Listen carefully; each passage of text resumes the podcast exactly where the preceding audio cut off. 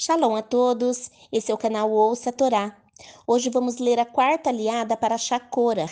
A quarta aliá se inicia no versículo 9 do capítulo 17 de Bamidbar, Números, e vai até o versículo 15. Isso na Bíblia judaica. Na Bíblia cristã, ela continua no capítulo 16, do verso 44 até o verso 50. Vamos abrahar.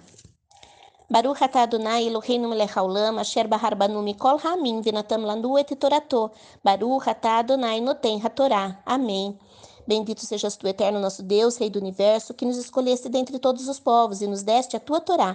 Bendito sejas tu, eterno, que outorgas a Torá. Amém.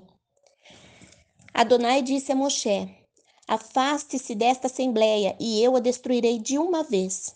Eles, no entanto, prostraram-se com o rosto em terra. Moshe disse a Aaron: Pegue seu incensário, acenda o fogo do altar, ponha incenso sobre ele e apresse-se com ele ao encontro da assembleia para fazer expiação por eles, pois a ira já saiu de Adonai e a, e a praga já começou. Aharão pegou o incensário, como disse Moshe, correu para o meio da assembleia.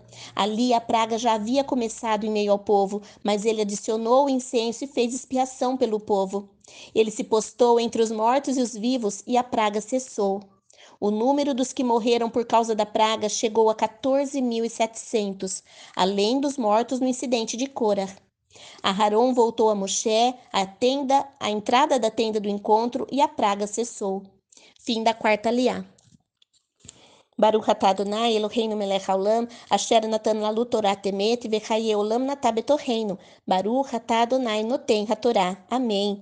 Bendito sejas tu, eterno nosso Deus, Rei do Universo, que nos deste a Torá da verdade, e com ela a vida eterna plantaste em nós. Bendito sejas tu, eterno, que outorgas a Torá. Amém.